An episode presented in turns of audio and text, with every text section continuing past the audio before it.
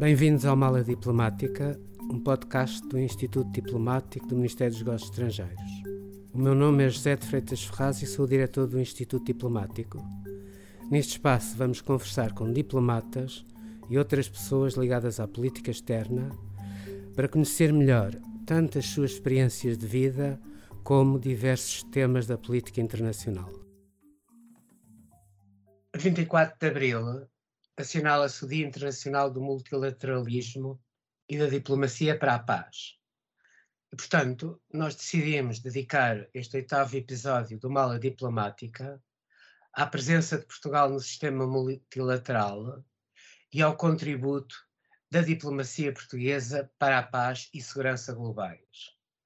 Para falar connosco sobre este tema, nós temos hoje connosco, a partir de Washington, o embaixador Francisco Duarte Lopes, que uh, é diplomata de carreira há 33 anos e esteve colocado em diversos postos, como Islamabad e Copenhague, Reper, teve também em Lisboa como assessor diplomático do Primeiro-Ministro, foi diretor-geral dos Assuntos Europeus e foi diretor-geral da Política Externa.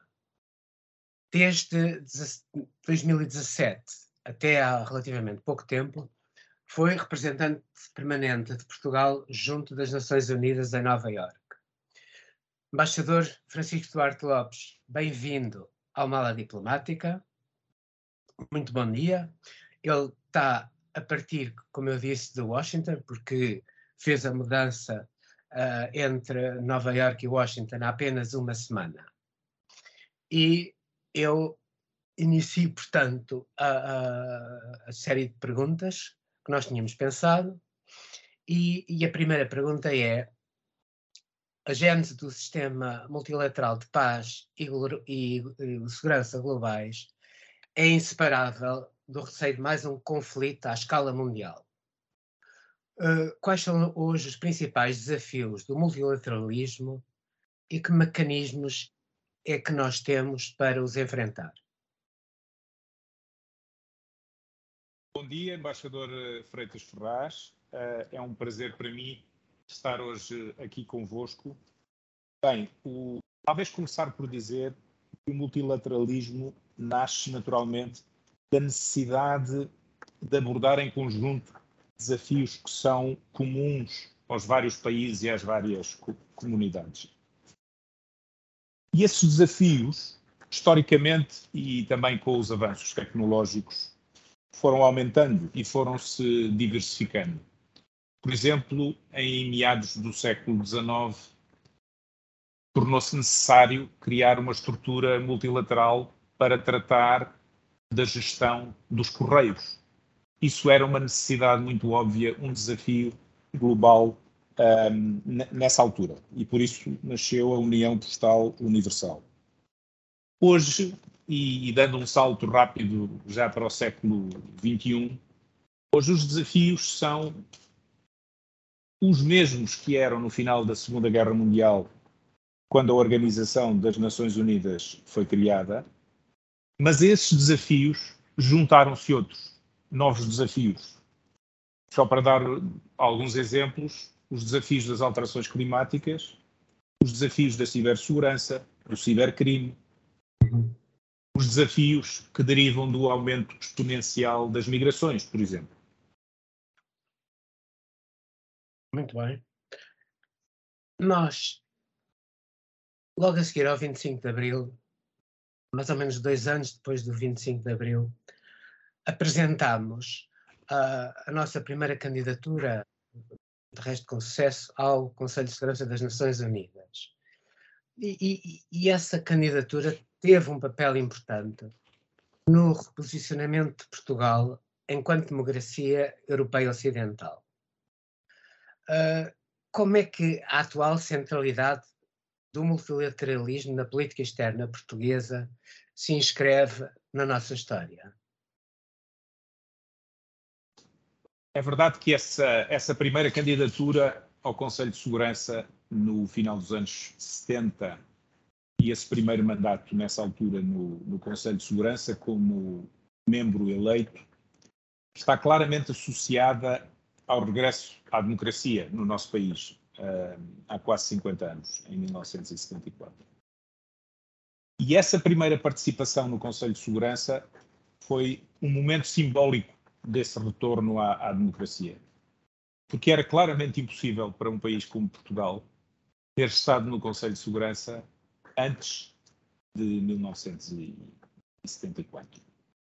Multilateralismo para um país como, como o nosso, para um país como Portugal, um país de dimensão média, digamos assim, em termos, em termos mundiais, e com interesses e, e uma marca histórica, eh, geográfica e comunitária muito espalhada pelo mundo, o multilateralismo é uma forma natural de desenvolver as nossas, as nossas relações externas, levar à prática os principais eixos da nossa política externa e, precisamente porque o multilateralismo se diversificou e se ampliou, os desafios diversificaram-se e, e, e ampliaram-se. O multilateralismo tornou-se em si próprio quase um novo eixo da nossa, da nossa política externa. E porquê? Porque para um país como o nosso, da nossa dimensão, das nossas características, o multilateralismo, especialmente o multilateralismo efetivo, tem impacto nas nossas empresas, tem impacto nos nossos cidadãos, tem impacto nossas, nas nossas entidades. E tem muito mais impacto em empresas e cidadãos de países pequenos ou médios do que em empresas e cidadãos de países de maior dimensão. Claro. E e que balanço é que faz destas presenças, das presenças que nós tivemos no Conselho de Segurança das Nações Unidas?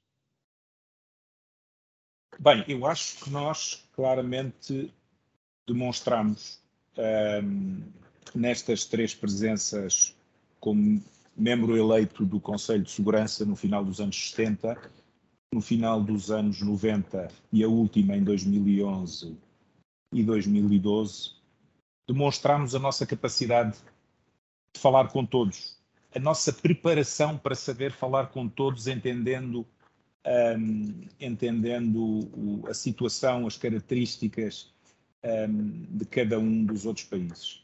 E, no fundo, também de representar todos, porque é isso também que se pede a um membro não permanente do, do Conselho de Segurança. É que esteja lá, como só há 10 membros não permanentes em 15, uhum. que esteja lá a representar um pouco cada um dos outros 170 e tal países membros das Nações Unidas que não estão nesse momento representados no Conselho de Segurança. E há duas áreas que eu queria de facto realçar, até porque atravessaram estes nossos três períodos de, de exercício de mandatos no, no Conselho de Segurança. Um o primeiro tem a ver com os métodos de trabalho, os métodos de trabalho do Conselho.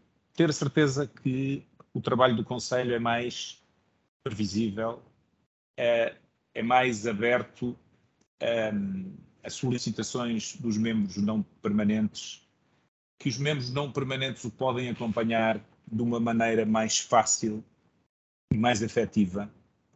Aliás, a propósito deste, nossa, deste nosso interesse especial e deste nosso empenho em melhorar os métodos de trabalho do Conselho de Segurança, de registar que Portugal é membro fundador de um grupo de países, um grupo que reúne uma trintena de países, fundado há cerca de 20 anos, precisamente para defender e levar, a, e levar à prática um, a melhoria dos métodos de trabalho do Conselho de Segurança. Um grupo que, no fundo, pugna pela, pela transparência e pela abertura do trabalho do Conselho de Segurança. E a segunda nota, a segunda área que eu queria realçar, porque também um, tem, é, é, tem a ver, é um traço comum das, das nossas três participações no Conselho de Segurança, é a área das novas ameaças à paz e segurança. Porque, continuando a haver ameaças globais à paz e segurança, ou ameaças à, à, à paz e segurança globais, essas ameaças foram evoluindo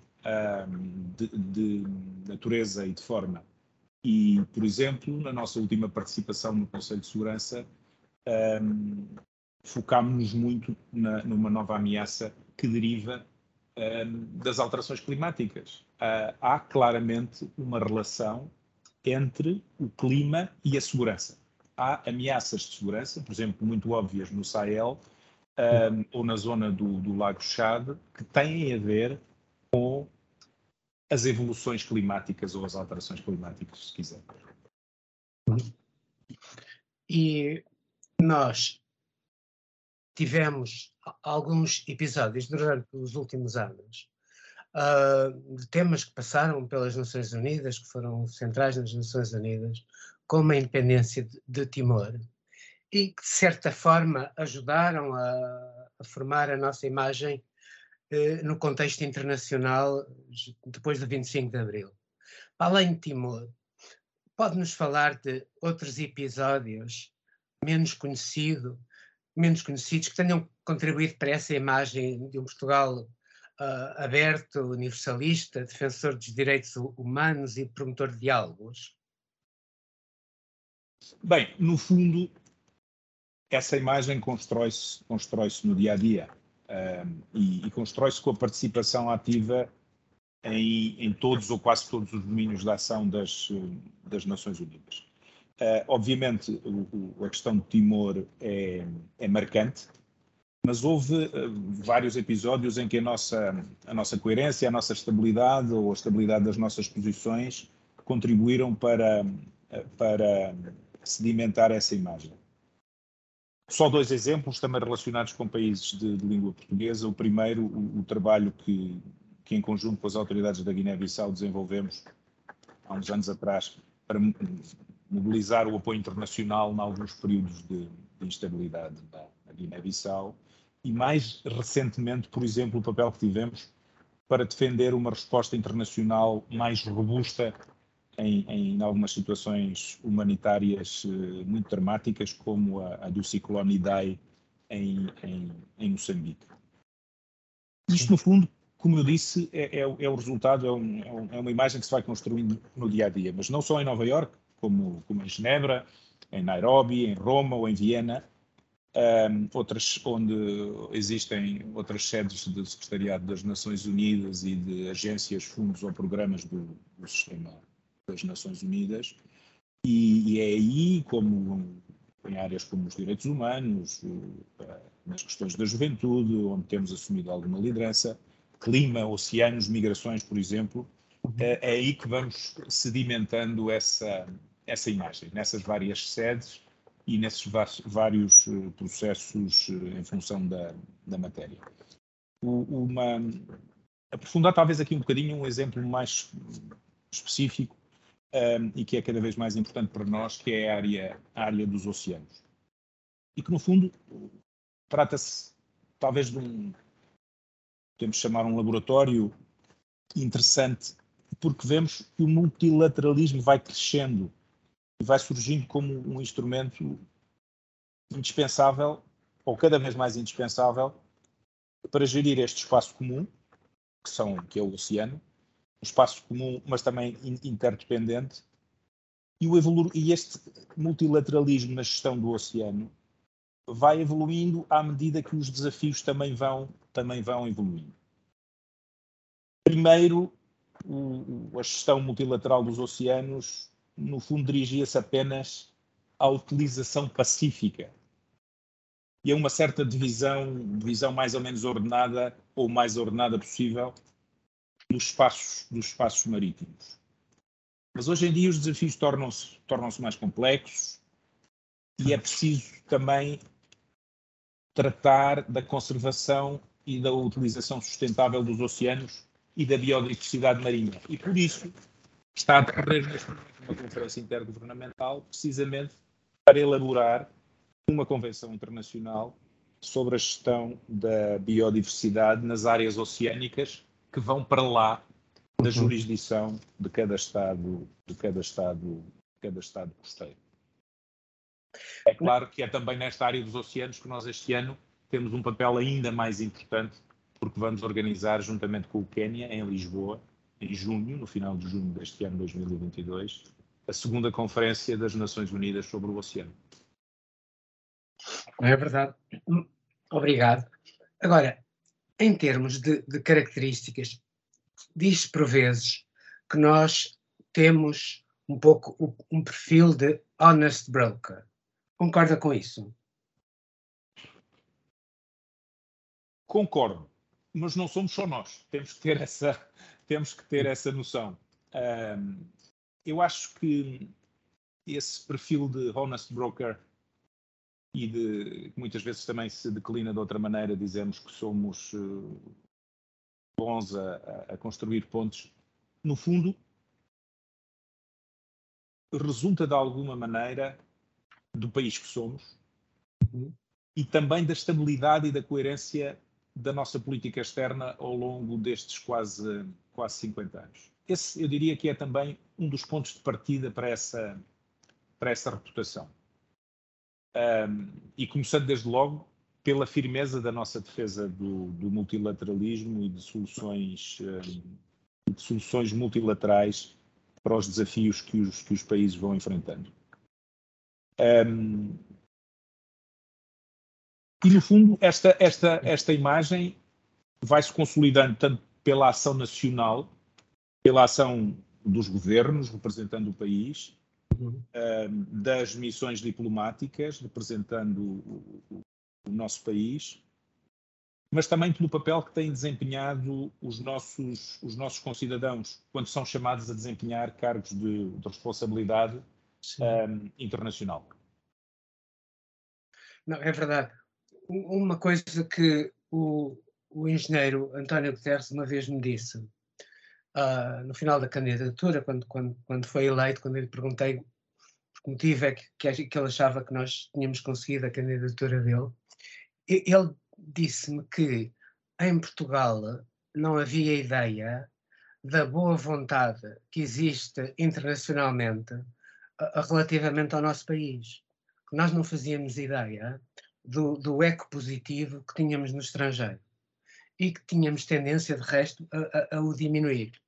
Mas pegando nisso, eu, eu, eu perguntava, uh, chamando a atenção para os últimos anos, nomeadamente o, o próprio engenheiro António Guterres, nós conseguimos uh, uma série de eleições uh, a nível de, de, organizações multilaterais bastante importante. O, qual, qual, é a sua avaliação, de, digamos, destas, destas uh, candidaturas que nós tivemos? Bem, eu, eu concordando com, com, o que lhe disse o, o, o, engenheiro António Guterres, concordando plenamente, devo dizer que acho que o sucesso de Portugal nestas candidaturas a, organização, a organizações internacionais é, no fundo, a conjugação dos dois fatores que fomos referindo. Por um lado, essa tal imagem sólida do país, um, do país enquanto tal, do país que somos, das, da, da, comunidade que somos enquanto país. E, e, e, e aí o engenheiro Guterres tem, tem completamente razão, mas também, ao mesmo tempo, um, do outro fator que é, é, muito elevada, a elevadíssima, eu diria, qualidade individual sim, sim. dos candidatos que nós temos apresentado a esses cargos, a esses cargos internacionais. Isso é absolutamente, uh, absolutamente fundamental. Eu tive o privilégio de acompanhar uh, agora em Nova Iorque o processo de, de reeleição de, do engenheiro Guterres para, para um novo mandato de cinco anos como secretário-geral da, das Nações Unidas. Foi um processo de seleção que, mais uma vez, foi muito transparente, muito inclusivo, muito aberto, uh, como tinha sido há cinco anos atrás, quando, quando da, da candidatura dele ao, ao primeiro mandato como, como, como secretário-geral. E, e, eu, no fundo, diria que esses dois fatores se confirmaram, sendo essencial, sendo fundamental a qualidade dos candidatos que se apresentam. Eu, um, eh, por exemplo, eh, em, em, meados da primeira década deste, deste, deste século, um, a eleição do, do, do Dr. José Manuel Durão Barroso como Presidente da Comissão certo. Europeia e agora, mais recentemente, a eleição do Dr. António Vitorino como Diretor-Geral da, da OIM e estes são, são apenas alguns dos mais óbvios e, e mais, e mais visíveis exemplos. Porque, para além das, das, individualidades que chegam a estas posições de liderança no sistema internacional, um, é muito importante, porque é isso que, no fundo, cria estes exemplos mais visíveis, no fundo, vai criando lastros para estes exemplos mais visíveis. É muito importante salientar e valorizar o contributo muito, muito relevante de todos os outros portugueses que trabalham para as Nações Unidas e para outras organizações internacionais em, em posições diversas, e sejam organizações globais, sejam organizações de âmbito regional. Um, e a qualidade do trabalho que esses portugueses fazem consolida e tem vindo a consolidar essa imagem. Isso é, é um fator muito, muito importante.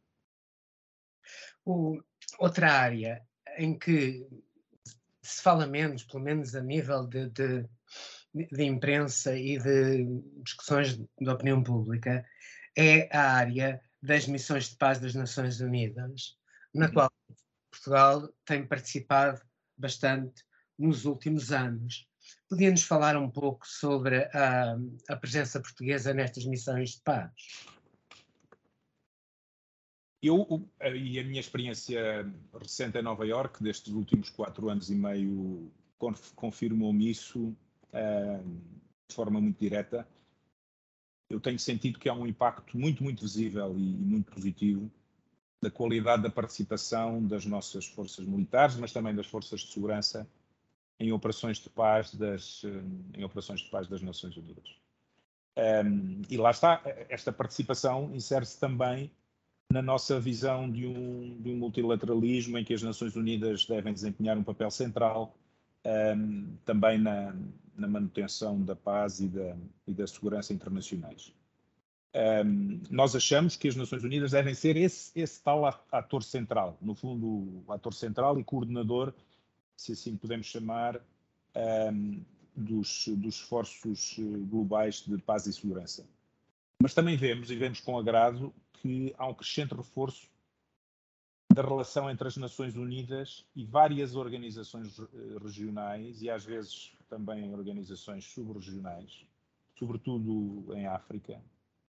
E estas, este reforço da relação entre as Nações Unidas e as organizações regionais e subregionais mostra que, que a resposta em, em, em matéria de paz e segurança pode envolver outros atores e deve, e deve envolvê-los, atores locais, nacionais, um, até comunidades locais que muitas vezes estavam esquecidas, uh, até em função de fatores culturais, como as mulheres, uh, um, para terem um papel mais ativo em matéria de paz e segurança. Um, muitas vezes com um conhecimento até mais aprofundado das realidades do, do terreno. E e sobre a nossa presença em, em, em, missões de paz internacionais, também devo acrescentar que de experiências profissionais anteriores que tive, sei bem que essa boa imagem, essa imagem que prestigia o país e que nos prestigia a todos, é também extensiva às missões no âmbito da União Europeia e da, e da OTAN. No, nos últimos, no último mês, nós temos vindo a viver uma situação uh, inédita no pós-guerra, uh, que é uma guerra, uma nova guerra no continente europeu, uh, e há quem diga que justamente que o sistema multilateral falhou porque não conseguiu impedir essa guerra.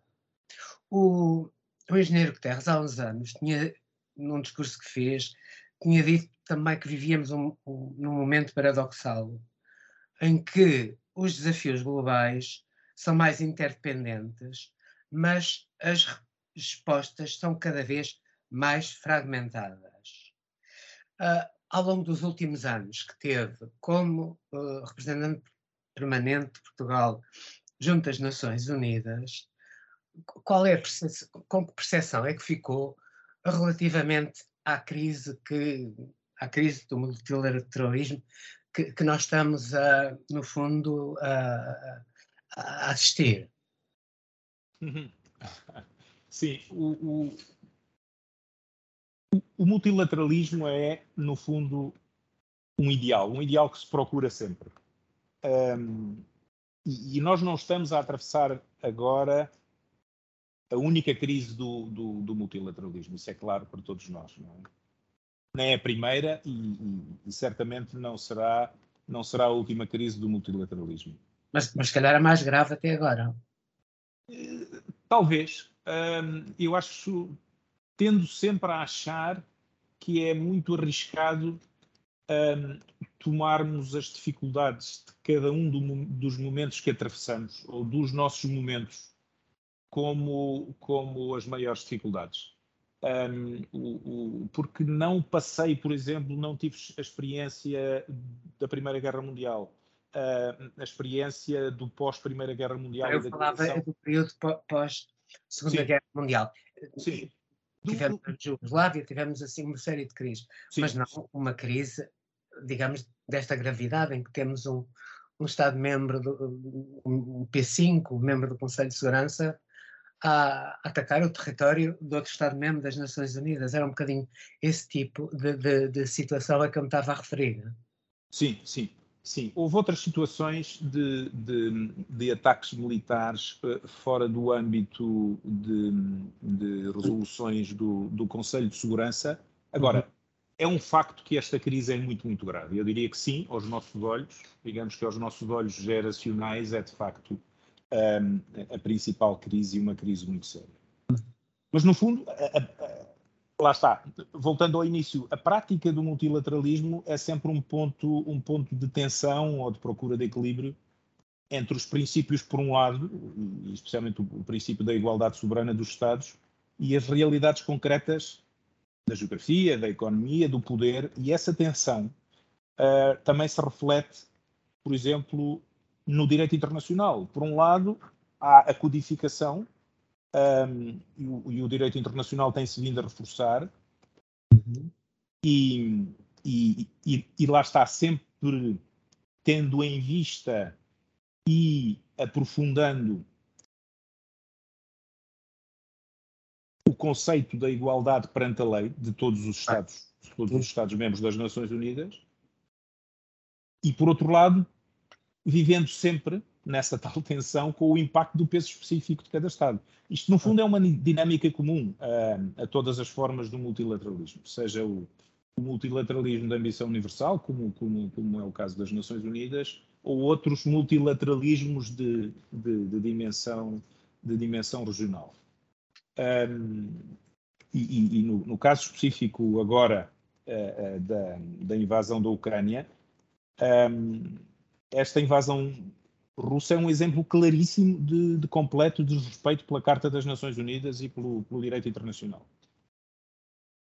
É, mas é muito nítido que, em termos, por exemplo, da resposta em matéria de ajuda humanitária e das recentes votações, que já são três, ah, muito, muito importantes na Assembleia Geral das Nações Unidas, quando o Conselho de Segurança se vê impedido de, de agir, quer na área humanitária, quer nas, nas resoluções da Assembleia Geral das Nações Unidas, temos aí exemplos de, de, de capacidade do, do, do, multilateralismo, com as limitações que todos nós conhecemos, e que esta crise uh, está, está, a tornar uh, bastante mais, mais nítidas, claro.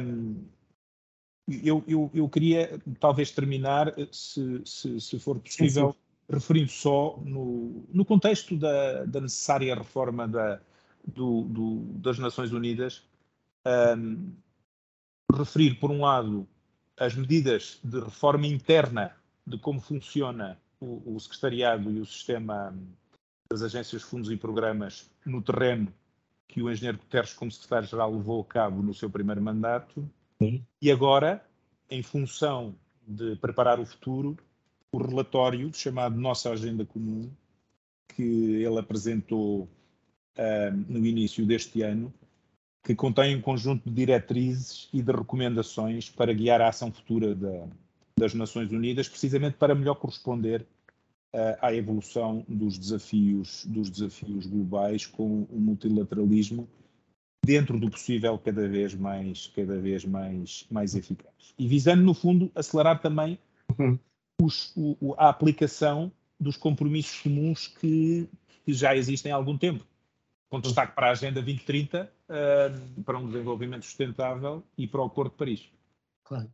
Não, e, e já agora, também para terminar, o facto dele ter conseguido, três anos antes de, daquilo que estava previsto, alcançar a paridade eh, em termos de, de dirigentes, de quadros dirigentes, a nível de, das Nações Unidas. Uh, Francisco Duarte Lopes, muito obrigado por este momento. Muito obrigado. Obrigado, eu. Obrigado por ter ouvido este episódio da Mala Diplomática, um podcast do Instituto Diplomático do Ministério dos Negócios Estrangeiros. Siga-nos no Spotify, no YouTube do Ministério e no portal do Instituto Diplomático.